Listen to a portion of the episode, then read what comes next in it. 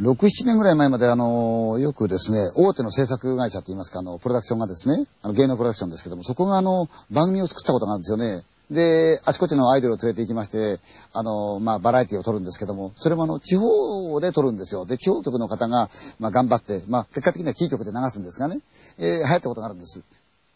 で、我々結構楽しみだったのが、まあ、会場のお客さんとワイワイ盛り上がって撮り終わった後、ホテルへ帰りましてね、まあ、街やってませんから、地方のことなんで、そうすると、この、ホテルの最上階にありますバーかなんかに集まってね、えー、やんや飲むわけですよ。で、若手はっていうともう帰って寝ちゃうか、あとアイドル系の子はもちろんもう部屋に入っちゃうわけですけど、おっさん連中すいませんってバーに言いましてね、あともうちょっとったら結構ですよってんで、夜になんか飲みまくってるわけですよ。で、ああでもね、こうでもやってました。話はすごく盛り上がってね、みんなでもってわはは笑ってましたらね、すごい勢いでもってマネージャーの人が飛んでくるんですよ。真っ青な声して、パワーっと来て、で、稲さん、稲さんあるんでしょうかね、稲さん。こういうのあるんでしょうかねとか、なんだどうしたの？あんまりこれ尋常じゃないもんですから、何があったのって聞いたんですね。で、彼はっていうと、やっぱりその当時、アイドルだった、まあ仮に、安子ちゃんとしておきましょうか。その人のマネージャーなんです。今、この方はですね、あの、タレントさんは、えー、芸能界引退されておりますけどもね。で、当時人気のあるアイドルでして。で、そのマネージャーで何があったの？いやー、いやー、もうたまんないでしょ。今ちゃんと、あの、安子を寝かしてきましたけど、話を聞いてみると、まあ我々はこうバーで飲んでますが、やっぱりアイドル系の、この場合は早めに寝させる。と、マネージャーも、やはり自分だけ上行ってこう飲むわけいかないもんですから、自分もこの部屋入って、まあベッド入ってもうあとは寝るだけなんですね。電話が鳴りましてね、はい、とってな、あのー、何の安子どうしたんだって聞いたら、ねちょっと、なんか部屋気持ち悪いんだけど、何が気持ち悪いんだ？なんか知らないけど、誰かいるみたい。誰かいるのかって、いや、誰もいないんだけど、気持ち悪くて、なんか寝れないんだけど、部屋変わってもらえないかな。部屋誰かに変わってもらえないかなって言うから、何言ってんだよ、そこお前。もうみんな部屋決まっちゃってるし、それでお前気持ち悪いってけど、何もないよ、お前。疲れてんだよ。ただ気使ってるだけなんだからさ、神経だよ、神経。んなことないよ。ってことだったんですね。そうかなって。ああ、もう早く寝な。電話切れたんです。やがてマネージャーも疲れてますから、ぐっすり寝込んじゃったんですね。突然また電話になるもんですから、うん、もう何なんだろうなと思ってことやって、はい。なんで安子かなんだって言うと、同じように、ねえやっぱり気持ち悪い。この部屋絶対なんかある。ねえ嫌だからさ、変わってもらえないかなって。お前何度言ったらわかるんだよ。何でもないよ、そんな部屋。なあもう静かに寝ろよってって。だってほんと気持ち悪いんだもん。ねえ来てくれないかなって。ああ、もうしょうがねえな。わかったよ。ね駅からお前ちょっと待ってろよ。で、マネージャーが出かけたんですね。で、コンコン、コンコン。やすこ、やすこ。ドアがガチャッと開いて。ああ、よかった、来てくれた。部屋に電気つけて彼女は立って待ってたそうなんですかね。何なんだ一体何があったんだよ。この部屋、なんか気持ち悪いの。どこが？なんだお前、いい部屋にいるな、お前。俺と随分違うぞ。広い綺麗な部屋でね。何があったと。いや、誰かがいるみたいなんだ。なんか見られてるみたいで気持ち悪くてしょうがなくて。空気もおかしいし、何なんだろう。それお前気のせいだよ。部屋変わってもらえないかな。大丈夫だよ、安子。じゃあ見てみようか。で、風呂場を見た。いや、綺麗ないいお風呂場。洗面所がね。うん、あって、俺、安子、お前何もないだろう。ほら、な。で、こっち行って、あちこちパターン、敷き出し敷いてみる。ベッドの人覗いてみる。周り何もない。ほら、お前何もないだろう。ねえ。洋服かけてんところガシャッと開けてみる。ほら、お前何もないだろう。なんなんだよ、お前。こんないい部屋でもって。ダメだよ、起こすなよ、お前。他も迷惑しちゃうんだから。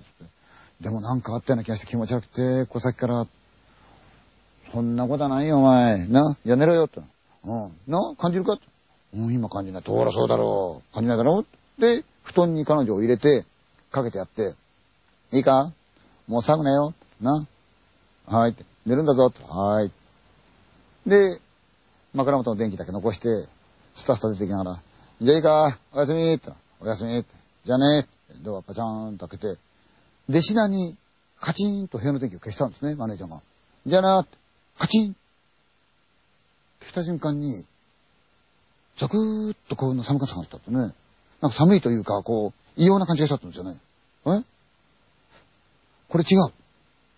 さっき電気がついてる時には、何にも感じなかったの。ところ今電気を消して出ようと思った瞬間に、背後にすごーく嫌な空気感じだったんですよ。なんだこれ。じゃあ何なんだろうと気持ち悪いなぁ。ちょっと寒さするし、これなんかあんのかなと思って、ふーっと後ろ見たなんかこう部屋の雰囲気が違うって言うんですよね、さっきと。いや、これ安子言うこと本当かもしれないなと思って。でも彼女言えませんからね。おい、やすこ、うん起きてんのかってうん。お前な、これ空気が良くないんだよ。変えた方がいいぞって言いながら、何気なく風呂場で見た。どうってことはないんですね。で、電気を消したまんまでもって、あちこちこう覗いてみたんだけど、なんてことはないんですよね。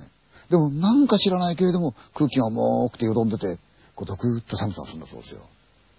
嫌だなぁと思いながらあちこち見て、ひょいって見ると、窓の向こうに明かりが見えたんですね。見てみると、ベッドのところに一つついているこのスタンドの明かり、これではないって言うんですよ。この部屋の様子が外で映ってますからね、ガラスに。位置も違う。なんだろう、明かりと思ったんだけど、ああ、そうか。街路灯だなと思った。